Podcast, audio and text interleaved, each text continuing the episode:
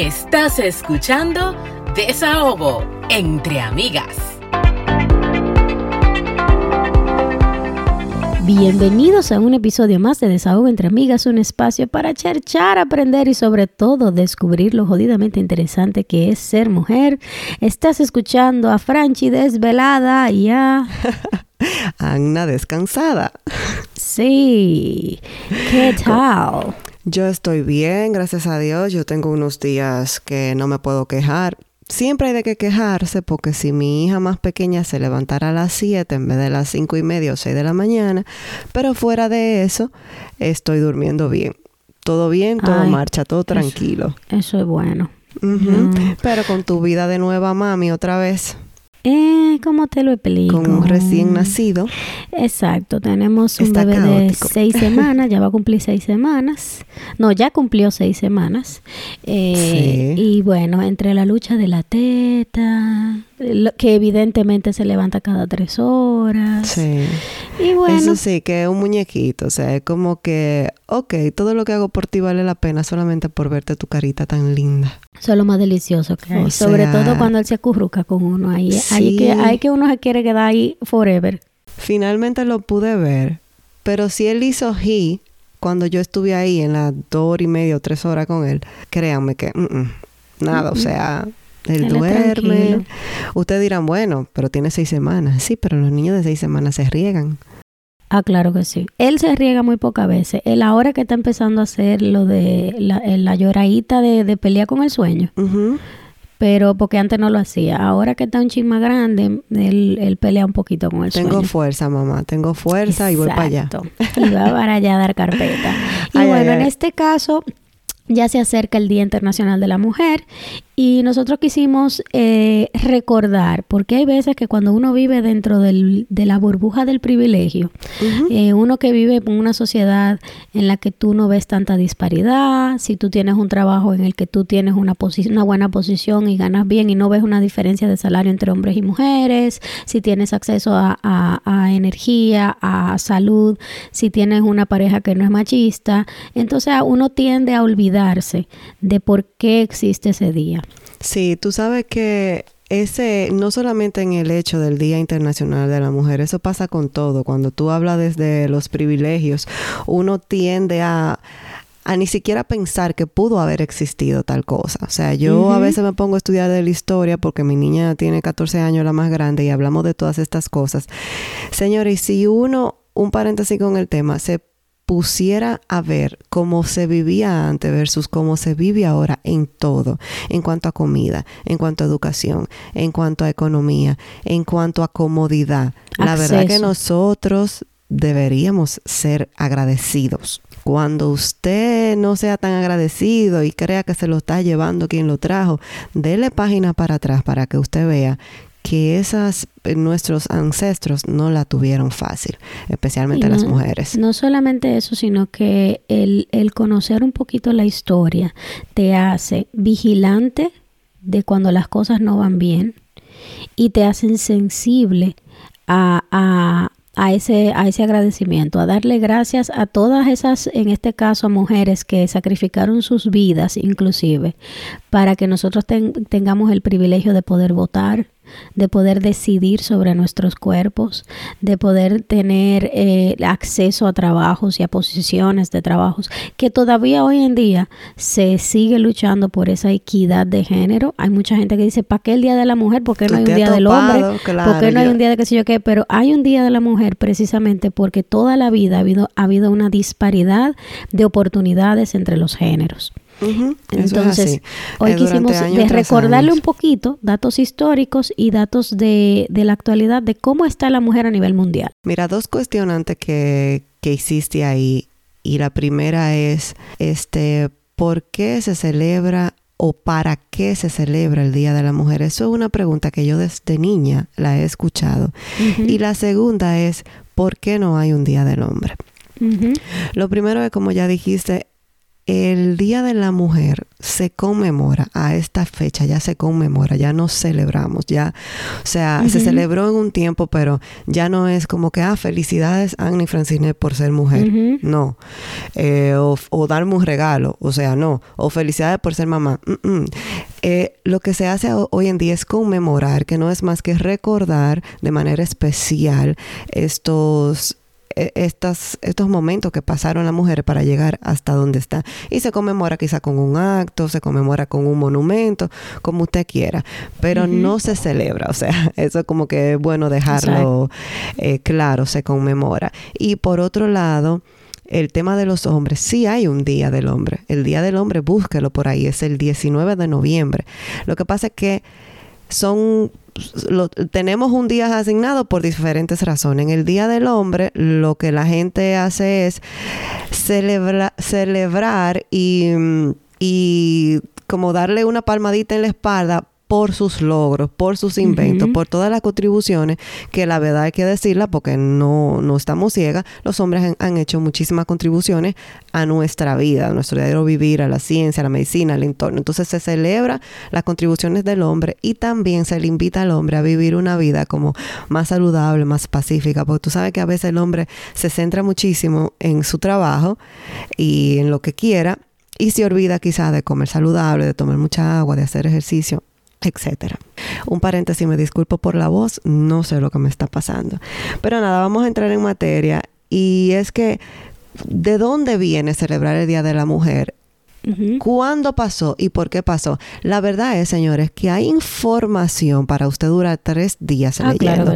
Y hay muchísimas fechas, que si el 1857, que si el 1909, 10, 11.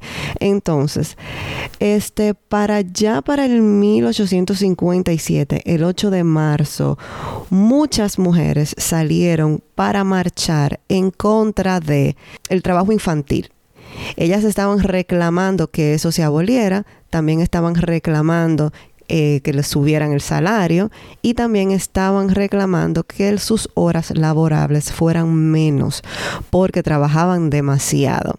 Entonces, más de 15 mil mujeres en la ciudad de New York salieron a protestar acerca de estos derechos que ellas entendían que es así, que se necesitaban y que se lo merecían, pero fueron ignoradas por un tiempo.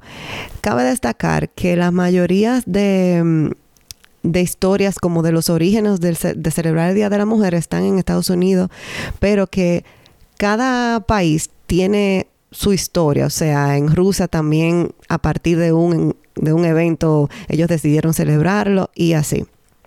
Entonces, eh, como le dije, estas mujeres salieron a protestar con su lema pan y rosas, pan por la estabilidad económica y rosas porque querían estabilidad emocional y calidad de vida. O sea, las mujeres vivían maltratadas. Eh, trabajando muchísimo y aparte hacían ya para ese entonces el mismo trabajo que hacían muchísimos hombres y ustedes saben lo que siempre hemos hablado, se le pagaba menos.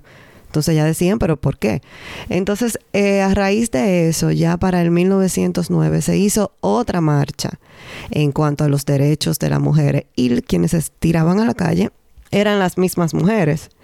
Bueno, este, para no cansarle más el cuento, eh, después que le negaron todo, que se hicieron otras marchas, varias marchas, en el 1911 pasó una tragedia en una compañía o textilera, fábrica, que hacía blusas. Esa fábrica se llamaba The Triangle Shirt Waste. Entonces las mujeres estaban ahí trabajando en condiciones malas, precarias, y una vez hubo un incendio, me parece que fue el 25 de marzo de ese año del 1911 hubo un incendio donde se murieron 123 mujeres y 23 hombres. De estas mujeres, la mayoría eran jóvenes entre 14 y 23 años, cuenta la historia. Eso fue una tragedia porque se quemó la fábrica y no fue que se quemaron las mujeres, sí, algunas se quemaron, pero Frank, otras se asfixiaron y otras se tiraron de, sí, no, eso fue una cosa horrible. Porque no sabían qué hacerlo y todo eso se pudo haber evitado con mejores condiciones laborales. Entonces, a partir de eso hubieron muchísimos sucesos y la ONU o las Naciones Unidas finalmente en el 1975 declaró que el 8 de marzo de cada año sería el Día Internacional de la Mujer y de la Paz, no solo de la mujer. Y también es bueno destacar que en esa época se dieron manifestaciones no solamente en Estados Unidos, se dieron manifestaciones de, en Europa, en, en Rusia, en muchísimos países bajo esa misma necesidad de tener más equidad. Eso es así. Eh, realmente para el para el 1911 también, Alemania, Austria, Dinamarca y Suiza ya habían integrado en sus calendarios el Día Internacional de la Mujer. Entonces luego se sumó Rusia en el 17 con un evento que les pasó a ellos también, se sumó China en el 1922, España en el 36 y tú sabes que me da curiosidad, Canadá se sumó en el 1992, señores, estamos hablando de años recientes, de cosas que pasaron recientes, de que eso no es paleolítico, de que eso no sucedió hace mil años, sino que probablemente abuelas y tatarabuelas de nosotras estuvieron ahí luchando por nuestros derechos. Claro que sí, pero la, mujer empezó a votar en estos días. me estuvo curioso que en Estados Unidos donde están los orígenes de la celebración o conmemoración del Día Internacional de la Mujer, empezó a celebrarlo en el 1994. Sí, recientemente. Eh, eh, para muestra un botón, eh, Estados Unidos, que es una potencia mundial, hoy en día todavía se está discutiendo derechos reproductivos de la mujer. Exactamente, sí. Son unos temas, son unos temas ahí que, que todavía la mujer debe seguir luchando, porque aunque hemos avanzado, si es cierto que hemos avanzado, no estamos ni cerca. Yo creo que esto es un... No, no, no. Eh, eh, eh, lo que pasa es que... Esto es una, lucha que, que va, va por años, ¿ok? Que no se va a terminar de aquí en cinco años, no. En diez años yo todavía veo a las mujeres luchando por lo que... en desigualdad. Y luchando por lo que deberíamos tener al igual que, que los hombres. No confundan esto, señores, con que uno es feminista, arraigada, ni nada de eso. O sea, eso ya es otra cosa. Pero sí, eh, el hecho de que hemos tenido que luchar cuando el hombre, por ejemplo, no ha tenido que hacer nada de eso. Porque lo eh, tiene por default. Exacto. Entonces sí, es de conmemorar. tú nunca has visto una discusión en, en, en derecho penal o en, o en ningún foro sobre los derechos reproductivos del hombre.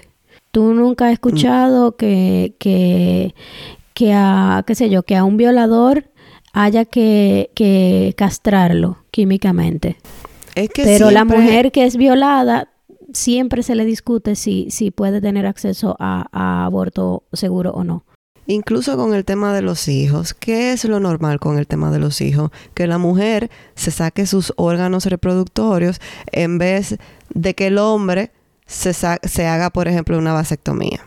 Entonces son cosas que desde el inicio, desde el inicio, precisamente por el machismo, las mujeres como que siento que estamos abajo con todo. O sea, yo, por ejemplo, no entiendo cómo la mujer puede dar a luz una vez al año y el hombre puede tirar hijos, hijos, hijos y hijos. Y todavía lo que se contempla es que cuando la mujer termine de tener hijos se prepare. O sea, eso para mí es como que me vuela la mente. Es como una explosión. Y le pongo ese ejemplo, pero es un ejemplo por abajito, porque en todos somos así.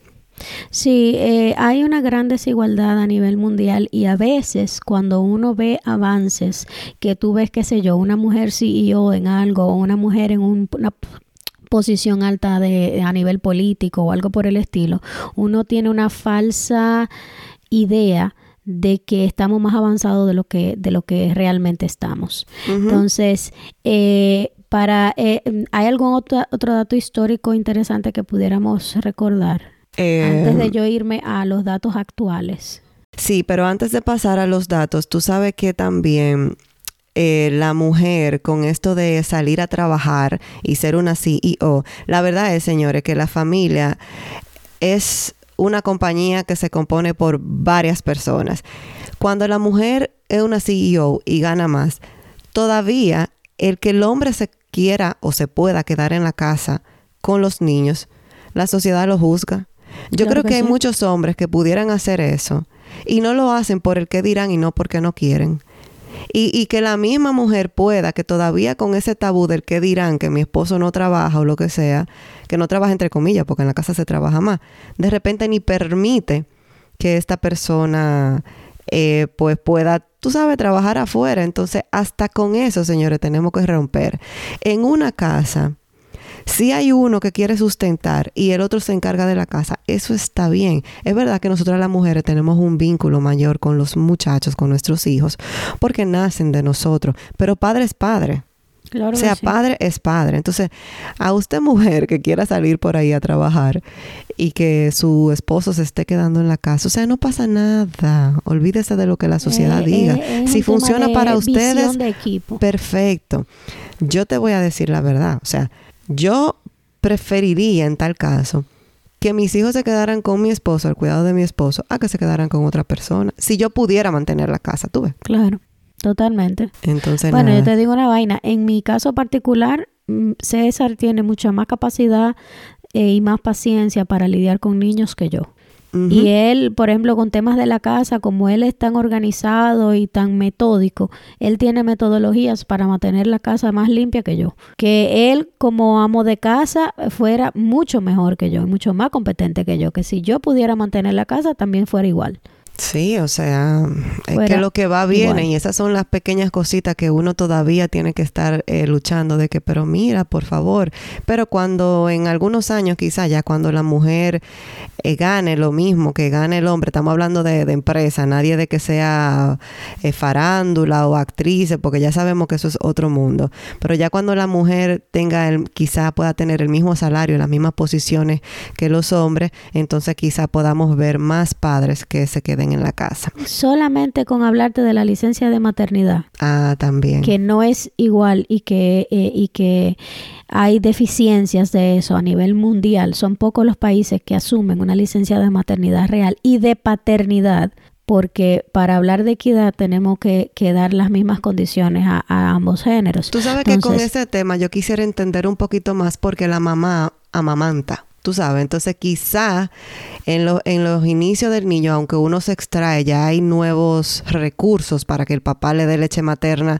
a los niños y tú te extraes y demás, pero la mamá como, como eso, como lacta, pues puede que quizá necesite estar al principio un poco Lo- más con los Lo hijos. que pasa es que es un tema biológico. Es un tema biológico. El, el embarazo y el, y el posparto tienen riesgos físicos y, y biológicos altos para la mujer, porque la mujer es la que gesta. Entonces, por ende, se le da una licencia de maternidad para, Exacto, para o sea que- recuperar el cuerpo y para pasar el tiempo con la cría, porque la cría necesita estar pegado de la, de la madre por default. Que esa yo sí la voy a chancear, o sea, que esa no me parece ni tan, pero sí, sí, si cada país pudiera eh, introducir el hecho de que los hombres pasen más tiempo en su casa al inicio de- del Sí, bebé, Y, y eso más que estaría genial. ahora en perspectiva de género debe haber igual de condiciones porque ¿qué sucede cuando los, cuando los padres adoptan a un bebé recién nacido? Por Igual necesitan licencia. ¿O qué pasa en los países donde hay eh, matrimonio igualitario?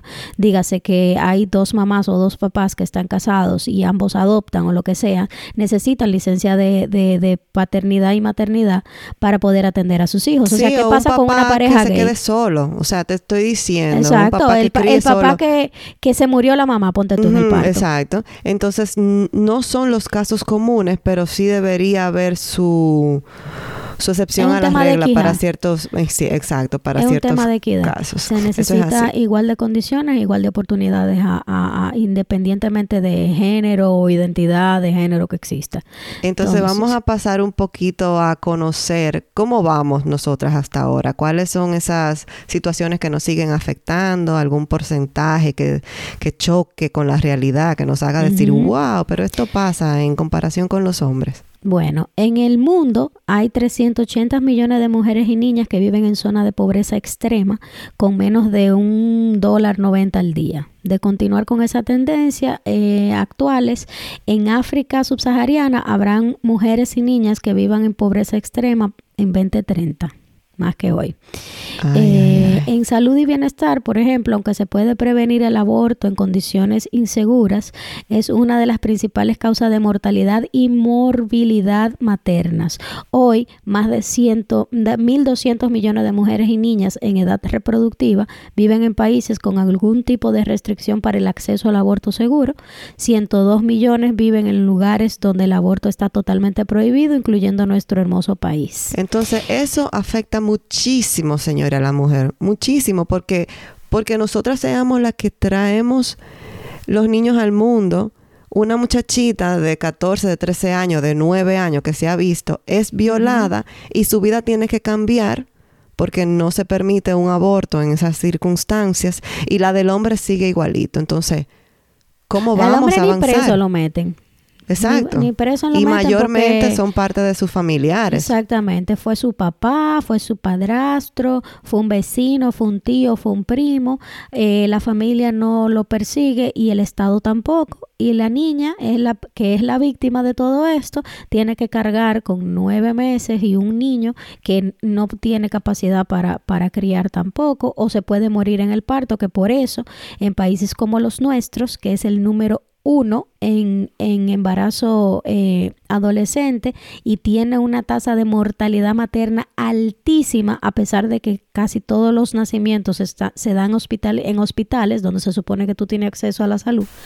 Eh, tenemos un índice de mortalidad más altos que en esos países donde hay jungla y la gente pare en, en- en- entre las, entre de- las matas. naturalmente, o sea, la gente para naturalmente. Tú sabes que entonces, como ya escucharon, la mayoría de esas jóvenes viven en la pobreza. Claro, Entonces eso se va a un problema mayor. claro que porque sí. no puede seguir ella avanzando, no tiene dinero para estudiar, pero tampoco tiene dinero para mantener ese niño. Claro. Pero tampoco antes de que a ella la violaran, si fue una joven que fue violada, o hasta que no haya sido violada. Porque te voy a decir algo, no le dan educación sexual Claro, también. sí, es que o sea, eh, todavía, eh, en el caso particular de nuestro país es el número uno en embarazo adolescente precisamente porque no hay acceso Sí, a la educación no es sexual. por violación, es porque no, puede que sea por abuso de, tú sabes, como abuso de poder, de que yo soy mayor que tú, porque se ve Sí, claro. muchísimo, muchísimo se ve que una niña sale embarazada de un adulto. O sea, no, no se ve tanto que una carajita de 13 salió embarazada de uno de tres. O sea, eso no se, no se ve, vamos a estar claros. Y si se ve, se ve muy poco. Entonces, crea, es como que esta va creando un problema sobre otro, sobre otro, Sí, sobre claro, otro. cadena. No se puede prevenir que queden embarazadas porque al sol de hoy no se le está dando educación. Como no se le dio educación a la generación pasada, los padres también tienen tabú y tampoco le hablan de sexo. Entonces después tienen el muchacho, tampoco pueden seguir estudiando, el muchacho va a crecer en precariedad y si es una niña probablemente le pase lo mismo que a ella. Es una Entonces, cadena, la cadena tenemos de que la pobreza. Sí. Así es. Eh, una de cada tres mujeres experimentaron inseguridad alimentaria moderada o grave en el 2021, eso es el año antepasado. Eh, la subida de precio en los alimentos probablemente se exacerbe y, y haya más hambre en el mundo.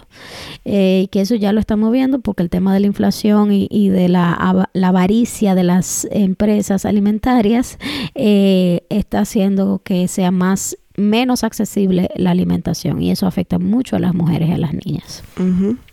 En educación, los conflictos prolongados de las guerras, eh, los intentos renovados de mantener a las niñas fuera de las escuelas, que se perpetúa todavía el sol de hoy, hace que la brecha de género y el acceso a la enseñanza haga el 54% de las niñas estén fuera del sistema educativo formal en todo el mundo. ¿Tú sabes lo que Eh, es eso? Y eso, eh, inmediatamente eh, hay una disparidad de que no tienen acceso a la educación, ya empezamos a tener todos, los, todos estos problemas. Entonces, ¿cómo? ¿Cómo vamos a avanzar? Es que a mí no me cabe en la cabeza No que estamos por yo hablando ser mujer, 1800, estamos hablando no, de, de, hoy. ahora. Este, este estudio, esta estadística donde nosotros estamos sacando la información para hacérsela llegar a ustedes del 2022. Entonces, ¿cómo cabe en la cabeza de un pueblo avanzar si la mitad de su población no puede estudiar? no me, no me parece, no me parece que por usted ser mujer, usted se debe quedar en la casa pariendo. O sea, nosotras somos más que ser madres, nosotras somos más que ser esposa. Entonces, porque somos mujeres, tenemos que quedarnos en la casa, hacer oficio, alimentar a papá, alimentar a los hermanos, a parir y entonces nosotras ya, para eso es que servimos. Somos más que un cuerpo para, para traer vidas al mundo. Eso es bueno que lo sepan. Y, Fran, aprovechando esto de la educación, hay una serie muy buena en Netflix que se llama Outlander y es de, es muy famosa, de una chica de los años recientes que por alguna piedra mágica o lo que sea viaja al pasado. Ah, ya me acuerdo, yo la vi. Entonces es muy interesante para que ustedes vean cómo vivía la mujer en esos tiempos. O sea, una mujer, ella era doctora, entonces como viajó al pasado, empezó a curar gente y no sé qué, y como no estaban acostumbrados a ver eso, bueno, pues eh, le decían que ella era bruja. Y las brujas para ese entonces se que la quemaban en la hoguera. O sea, era una cosa como de que si una niña venía con ella y le decía, yo quiero aprender lo que tú estás haciendo, porque es salvar vidas. El papá le decía, usted no, no, usted no va a aprender eso. Usted se queda en la casa, espere que alguien la compre para que tengan los hijos de ese hombre y alimentarnos a nosotros mientras tanto. O sea, no podían aprender nada. Búsquenla, Outlander, porque es muy interesante la maldad que se veía en ese tiempo, no solo con la mujer, también con el hombre y con la clase baja. ¿Qué más, Fran? Al ritmo, hablando del tema de la igualdad de género, al ritmo del progreso actual, podríamos tomarnos 286 años para eliminar las leyes discriminatorias y superar las brechas eh, imperantes de protecciones legales para las mujeres y las niñas. En Tú me estás relajando. Una de cada 10 mujeres y niñas de entre 15 y 49 años fueron objeto de violencia sexual y física ejercida por una pareja en el último año. Gracias. Para que tenga una idea. Pero en, el en el 2021, 4.445 comunidades se comprometieron públicamente para limitar la mutilación genital femenina. Todavía hoy en día se usa la mutilación eh, de los genitales femeninos, sobre todo en países africanos. Y la decapitación también de mujeres en, en el oriente. Gracias. Todavía se usa. Eh, no estamos hablando de 1800, ¿eh? Seguimos hablando de hoy. Eso es lo que está pasando ahora mismo. Que uno que está de este lado del mundo, que vive otra realidad, cree como que eso está lejos, como que eso es eh, una cosa del pasado, como que eso es raro. No, eso está pasando en el mundo entero. Eh, seguimos viviendo con desigualdad y hay que recordarlo para, para que sigamos eh, pendientes de que tenemos que seguir luchando entre nosotras. Mira, déjame comentarte por aquí que las mujeres desempeñan solo dos de cada diez trabajos en el campo de la ciencia, la ingeniería y la tecnología y la información y la comunicación en todo el mundo. Dos de cada diez trabajos en estas áreas son hechos por mujeres, o sea, y eso tiene que ver con el acceso a la educación y el acceso a la educación con perspectiva de género. Eh, no sé si te acuerdas que hubo un momento de una gran discusión en República Dominicana cuando ya se había aprobado un plan de educación con perspectiva de género. Y la gente se, eh, se hizo toda una, una parafernalia, la iglesia y muchísimas eh, comunidades, muchísimas áreas conservadoras de, de Dominicana, que por qué están haciendo eso que si me le van a hablar de sexo a los muchachos, que qué sé yo qué. Y cuando se habla de educación con perspectiva de género, quiere decir que vamos a darle la información sin eh, sesgos de género. O sea, que por qué a las mujeres antes se le daban manualidades y a los hombres se le hablaba de ciencia y deporte. ¿Por qué una mujer no podía hacer ciencia y deporte? Hoy en día, hoy en día, en, en, en, en escuelas privadas muy caras, hay ligas de, por ejemplo, baloncestos que son solamente masculinas, no hay liga de baloncesto femenina. Pero cuando tú y yo íbamos a octavo, tú te acuerdas en el colegio, había una clase de tejer que era solamente para mujeres. Solamente para hembras. ¿Y por qué el hombre no puede aprender a tejer? Y en las escuelas Siempre ha habido esta segregación. Exactamente. Entonces, a los hombres siempre se le inclina más a, aprender sobre ciencias, sobre deportes, sobre matemáticas, sobre tecnología, y a la mujer siempre se le, se le pone de lado en ese tipo de cosas y se le, y se le dan más eh, temas de cuidado, temas de arte, de, cosas que tienen que ver con la delicadeza o con el cuidado de personas, como la salud y ese tipo de cosas. Entonces, una educación con perspectiva de género elimina todo eso y le da las mismas oportunidades a, los géneros de aprender sin sesgos. Entonces, todo eso fue peleado en Dominicana y el sol de hoy no existe una, una educación con perspectiva de género. Fíjate qué bien que tú mencionas eso, porque aquí tenemos lo que son las energías asequibles y no contaminantes. Entonces, hablemos un poquito de eso porque mencionas que que la, que la mujer al no tener esta igualdad, bueno, pues nos estamos atrasando. Y esta era, esta era una de las cosas que Fran y yo, antes de empezar a grabar, discutíamos el tema. Y yo decía, pero de estas energías asequibles y no contaminantes, fundamentales para salvar las vidas y la productividad de, de todos, sigue fuera de alcance para millones de niñas y mujeres, o sea, está fuera de alcance para niñas y mujeres. Y yo decía, pero ¿será verdad que solamente está fuera de alcance para las niñas y por qué no para los niños y para los hombres? Ajá, pero nosotros seguimos investigando.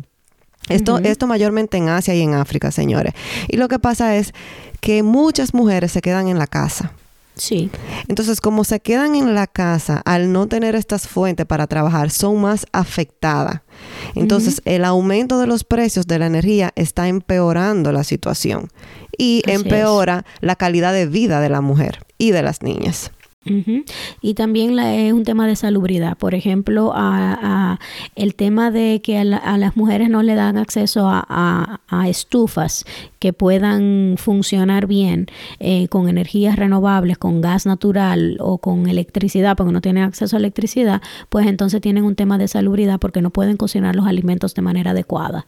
Eh, entonces eh, tú dices, bueno, energía, mujer, energía con perspectiva de género, pues sí, como a las mujeres se les delega la mayoría de los trabajos que tienen que ver con el cuidado, cuando a esas mujeres que están en la casa cocinando, limpiando y haciendo todos los quehaceres del hogar, tú no le das acceso a una energía para para, para, poder trabajar y hacer todo ese tipo de cuidado no remunerado, pues entonces ellas están en más desventaja.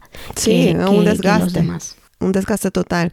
Fíjate que mm, otra de las cosas que, que, se ha hablado mucho durante años y es de la seguridad de la mujer y de la seguridad de, la, de las adolescentes, de las niñas en la calle.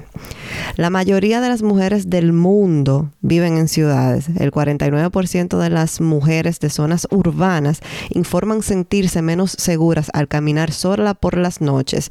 Este artículo dice que eso es a partir de la irrupción del COVID-19. Pero se lo voy a explicar por qué. Porque en países desarrollados como Estados Unidos, Canadá, Austria, qué sé yo qué, eh, eh, puede ser Japón, de repente no se sienten, no se sentían antes del COVID amenazadas. Entonces, después del COVID llegó una soledad. Pero en el caso de nosotras, las latinas, donde que tenemos países en los que a cada rato vemos asesinatos, en los que a cada rato vemos violaciones, yo me sentía así toda la vida. No después Pero toda la vida. Toda la vida yo no me he sentido segura. O sea, pero, pero es tan fuerte el tema del machismo y la inseguridad para las mujeres que cuando tú oyes un caso de que, por ejemplo, a una mujer la violaron saliendo de una discoteca para la casa, lo primero que dice la gente, ¿y qué hace una mujer en la calle a esa hora? Sí. Porque no tenemos derecho a, estar en la calle a medianoche. O, que, tenía, puesto. O que tenía puesto, porque si yo me pongo un pantalón corto, yo le estoy diciendo a usted, venga, vióleme. Bueno, yo a veces me altero con este tipo de temas. Pero tú sabes que también se da que muchas mujeres, por el tema de la inseguridad, de que no, no, nos sentimos protegidas por nuestra propia especie, porque realmente lo que le tenemos miedo es al hombre que pueda venir a hacerme algo. Claro. Es al hombre porque los leones no, están cruzando avenidas en la calle. No, y que tú no ves mujeres atracando ni ni bueno, se, hay hay de todo en la viña del Señor, pero la mayoría sabemos que son hombres. Pero cuando yo estoy caminando, yo me remonto a cuando yo iba a la universidad en Santo Domingo y caminaba como por por la universidad afuera, yo lo que decía, Señor, que no venga un hombre a sí mismo y me haga algo. O sea, cuídame, porque Señor. hay una desventaja esto. física, o sea, no vamos a tapar el sol con un dedo. Hay una desventaja física entre la fortaleza de un hombre y una mujer y por lo general el hombre anatómicamente más grande que la mujer. Entonces, hay una disparidad. Tú sabes que, que sí. también me, me gustaría recalcar que es tan chulo vivir en una casa, tener una casa, eh, que tus hijos crezcan en una casa, eh, pero la mayoría de personas, por, por lo menos en, en Santo Domingo y de las personas con las que yo he tenido la oportunidad de hablar y de madres solteras, recurren al apartamento y ni siquiera piensan en comprar una casa, prefieren vivir en un apartamento porque se sienten más seguras. Claro. O sea, es que la mujer tiene que pensar en todo, en todo. O sea, mi mamá decía, yo con cuatro muchachos sola, yo prefiero vivir en un apartamento, que cualquier cosa tú gritas y el vecino te oye y sale de un pronto. Pero en una casa es más difícil. O sea, que es que nosotras siempre estamos buscando la forma y siempre estamos pensando en cómo protegernos de nuestra propia especie, ¿ok? Gracias. La mayoría de las veces. Es. Entonces, sin las mujeres, señores, no habrá instituciones sólidas que sirvan de apoyo para sociedades justas y pacíficas. Sin embargo, las mujeres ocupan el 42% de los puestos judiciales y representan una pequeña fracción de las fuerzas policiales, apenas el 16%. ¿Qué quiere decir esto? Hay muchas personas que fundan eh, fundaciones, que abren fundaciones, pero búsquelo, que la mayoría de veces que usted ve una fundación, hay una mujer detrás. Claro que sí. Hay una mujer detrás luchando por las sociedades para que sean justas y para que la, para que la sociedad sea pacífica. Y con el tema del famoso techo de cristal, que la gente cree que se rompió y que ya eh, mujeres al poder y hay muchas presidentas. No, el techo de cristal sigue intacto. Uno de cada sí. tres gerentes o supervisores en todo el mundo es mujer. Al ritmo de- del cambio actual, la paridad no habrá de alcanzar sino hasta dentro de 140 años. O sea, que haya Ya una sabes. equidad entre hombres y mujeres en posiciones altas. Pese al progreso, solo el 26% de los países poseen un sistema integral para fiscalizar y asignaciones presupuestarias para cuestiones de género. Para que tengas una idea. Eh, eh, no, es, no es fácil. Se prevé que la participación de la mujer en la fuerza laboral en el 2022, que fue el año pasado, se mantuvo por debajo de los niveles que ya se habían hablado antes de la pandemia en 169 países. Entonces, imagínate. Es lo mismo, lo mismo en diferentes áreas.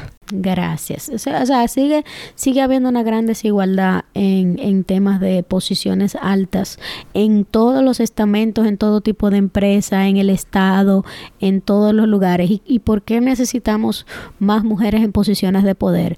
Porque habrá una perspectiva de género más justa para el resto de la población. O sea, cuando se habla de que, por ejemplo, eh, la- el tema de la licencia de maternidad, cuando una mujer vuelve a, a trabajar en países como, por ejemplo, eh, República Dominicana, que da Ujú. tres meses y medio de maternidad, después que tú regresas de la maternidad, te dan eh, un- unos espacios para tú poder extraerte.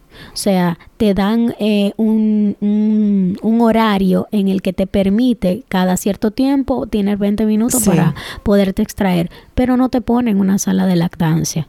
Entonces tú tienes que El gobierno como tú dominicano, el gobierno dominicano en sus instalaciones, eh, que son las compañías eh, públicas, ¿verdad? Sí están poniendo una sala de lactancia Sí. eh, en todo.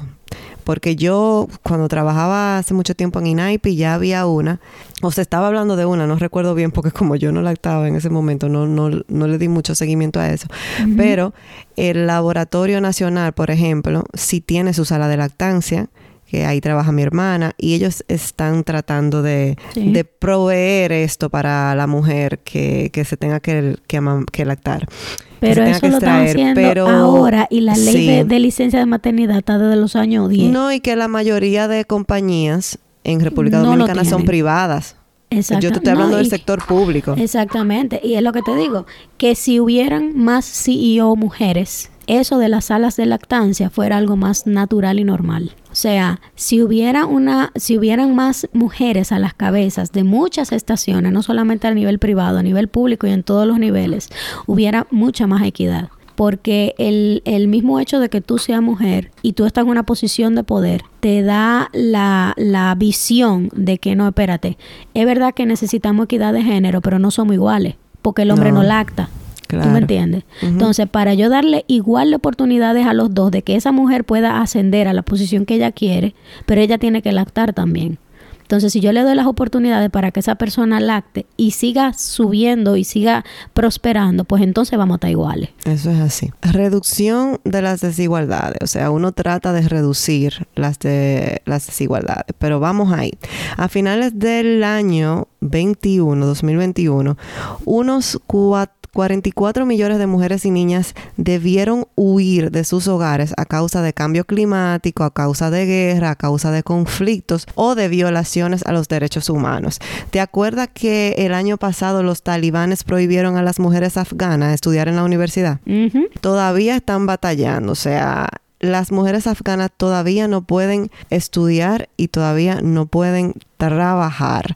Tengo que empaparme más del tema, pero al 18 de enero del 2023 esto seguía siendo imposible para ellas. Imagínate tú. Exactamente. Entonces, ¿cómo avanza un pueblo si la mitad de la población no puede estudiar? No hay forma. No hay forma. Eh, el tema de la desigualdad, lo que te digo, es bueno conmemorar el Día de la Mujer, recordando que la lucha continúa, que porque haya avances en algunos países no quiere decir que haya avances en el mundo entero y tenemos que abogar porque nosotras que somos madre de hembras, tenemos que abogar porque ellas tengan esas oportunidades y sigan luchando por esas oportunidades. Y ahora que yo estoy criando un varoncito, tengo también que criarlo con esa visión de que de que de no ser machista. Eso es así. Y bueno, señores, quisimos ponernos serias.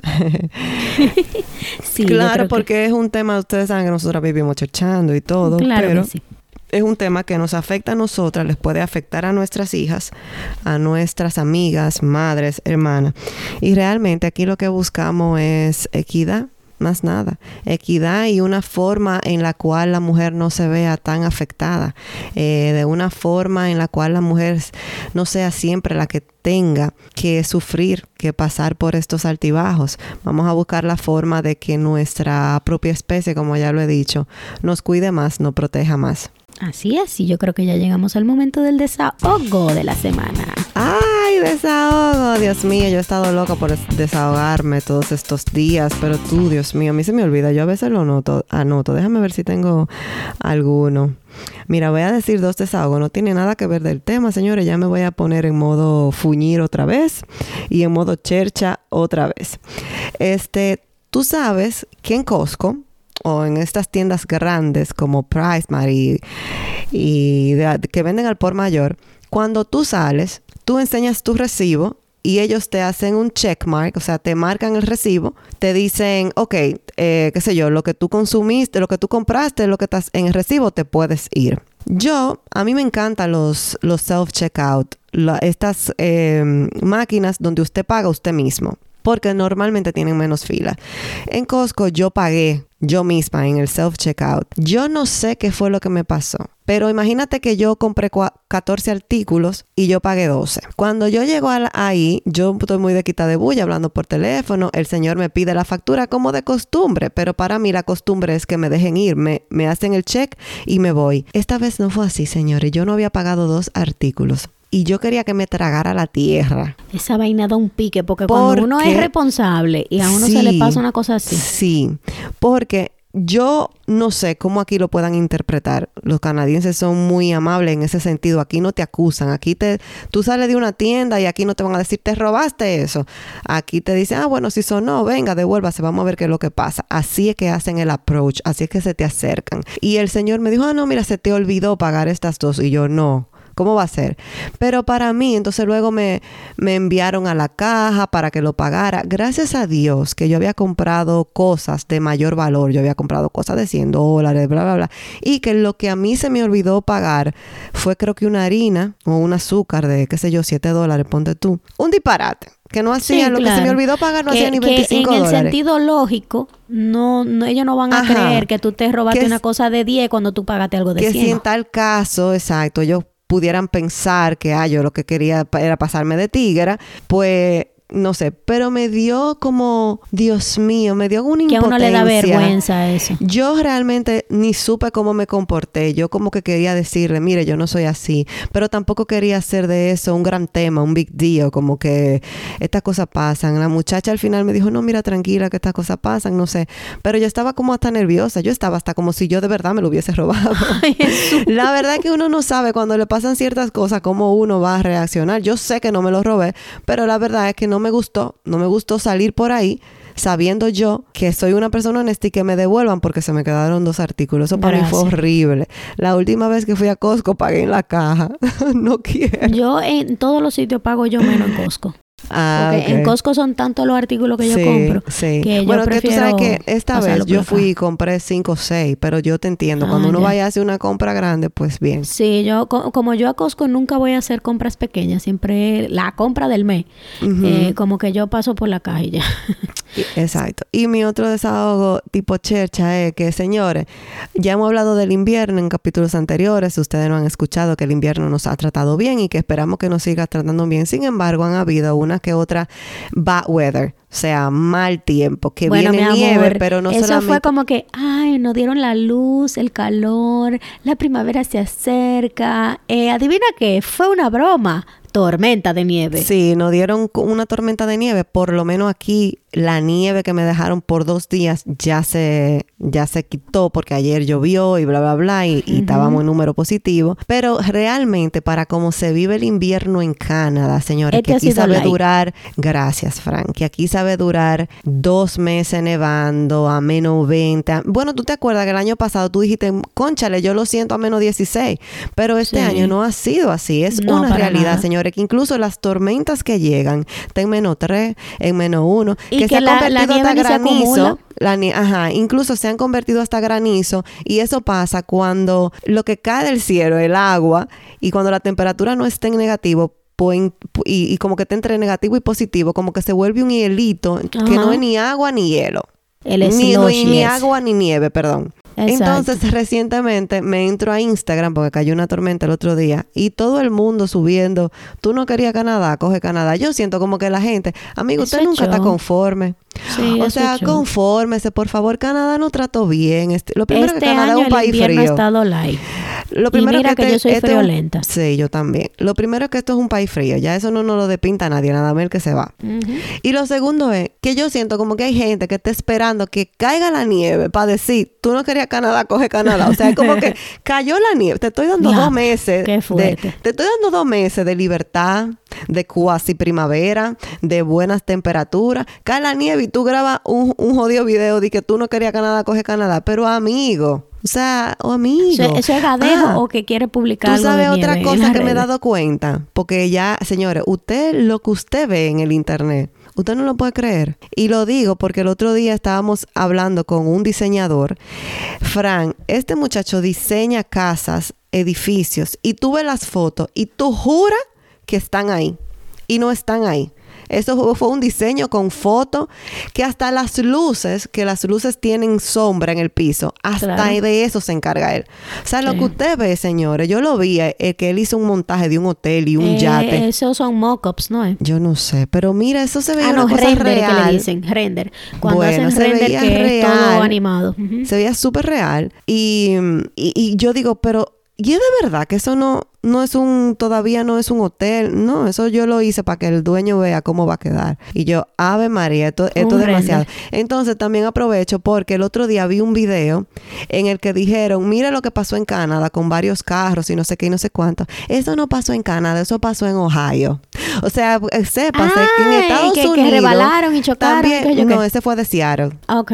Sépase que en Estados Unidos también hay muchísima nieve en algunos, eh, en algunos estados. Entonces, acuérdate que... la línea que divide Canadá y Estados Unidos hay una parte que sube, que hay lugares de Estados Unidos que están más al norte que Canadá. Ah, ya. Ok.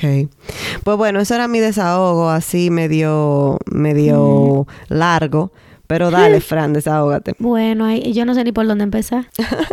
Bueno, porque imagínate, mujer parida, eh, ah, no, un tema tú de ahí para durar hasta mañana. De todo, porque eh, entre peleadera con la, teta, que yo sigo sin producir mucha leche, y mira que ya yo he hecho todo, ya yo me extraigo cada dos horas, lo pego siempre que, él quiera. Te alimentas eh, bien me alimento, me hidrato, bebo hierbas, eh, pastillas de hierbas y tengo unas pastillas recetadas para producir más leche. Ah, mira qué bien. Y aún así, yo lo alimento, pero casi siempre le tengo que dar eh, eh, fórmula. que, que, no es que yo tenga algo en contra de ella, sino que está bregando con biberones y con esterilizadera. Y que, si se, sabe que para la, salud del niño también siempre es bueno que, que tome su leche materna, tú ves. Exacto, entonces nada, luchando con eso, evidentemente falta de sueño, falta de tiempo para uno, qué sé yo, para cosas básicas. Yo todavía eh, ya voy a cumplir las siete semanas y no he podido empezar a hacer ejercicio porque no, no encuentro el tiempo, porque entre siesta y siesta es que yo, que si hago la comida, que si limpio un poquito la casa, que si descanso, porque hay veces que yo tengo que hacer naps para poder sobrevivir la noche. Totalmente. Eh, y, o sea... Imagino que está el tema también de que por más que tú te preparaste para que tu cuerpo estuviera hinchado, bla, bla, bla, todavía ah, no, te sientes a gusto. Eh, yo vivo haciéndome autoterapia porque eh, eso es algo que ninguna mujer se va a escapar de eso, esté educada para eso o no. Tú puedes buscar hasta la psicóloga más psicóloga de la abuelita del mundo y alguien que esté en posparto, que tiene mucha libra de más, yo tengo 35 libras de más después de parir, eh, uno no se siente bien, uno tiene eh, body dysmorphia, que se le dice, que uno se ve en el espejo y ve el cuerpo de otra persona y uno se siente súper mal porque todavía yo uso ropa de preñada y yo no quiero usar ropa de preñada a los dos meses de parir. Eh, pero lamentablemente esa es la realidad en la que yo vivo y hay veces que uno no se quiere mirar al espejo, hay veces que uno no quiere salir de la casa porque no encuentra qué ponerse, uno se ve horrible y, y es verdad, yo trato de, de, no tener ese lenguaje contra mi propio cuerpo, pero coño, eh, cuando uno se ve que si la piel colgante, que si las, las estrías, que si la ropa no te sirve, uno se siente mal como quiera. Entonces, evidentemente yo no ando, yo no vivo llorando ni vivo de víctima, que ay Dios mío, qué gorda yo estoy, y estoy intentando de poner de mi parte de comer sano y ese tipo de cosas, pero eh, como quiera pero trabaja, claro, eso trabaja un poco la mente, o sea, eso te dice, conchale. El hecho también de saber que mañana, mañana tú no vas a estar como, ah, como estuviste, el tema de la espera, todo eso, pero todo pasa, como dicen por ahí. Hasta la ciruela pasa. Hasta la ciruela pasa, entonces ya veremos. Eh, también que estoy loca que el niño tenga su primera vacuna y yo poder irme a Dominicana. Estoy loca por hacerme mi viaje. Ya le toca a mediados de marzo. Le toca su primera ah, vacuna y su primer chequeo fuera de, de, de, de las midwives, ya, con un pediatra. Entonces, si todo sale bien, pues entonces ya iré buscando vuelo para irme a mi tierra. Sol, playa, arena, mi amor y comida buena. en este caso yo me iré a la montaña. Dice, ajá, dice Francine que todo lo que no cocina ella es comida buena. Exactamente. pues nada, mis amores, gracias por escuchar. Esperamos que este episodio, episodio haya sido de su agrado. Ya ustedes saben, conmemoren el Día Internacional de la Mujer y de la Paz y que queden bien y queden súper bien. Ya saben, comparten el episodio por WhatsApp. Eh, recuerden que nos pueden dar a las campanitas y seguirnos en, en, las plataformas de podcast y pueden evaluarnos para que así otras personas también puedan descubrirnos en el mundo de los podcasts. Ya saben, para nosotros son especiales, hermosas y siempre tendrán con nosotras un espacio de desahogo, entre, amigas. Chao.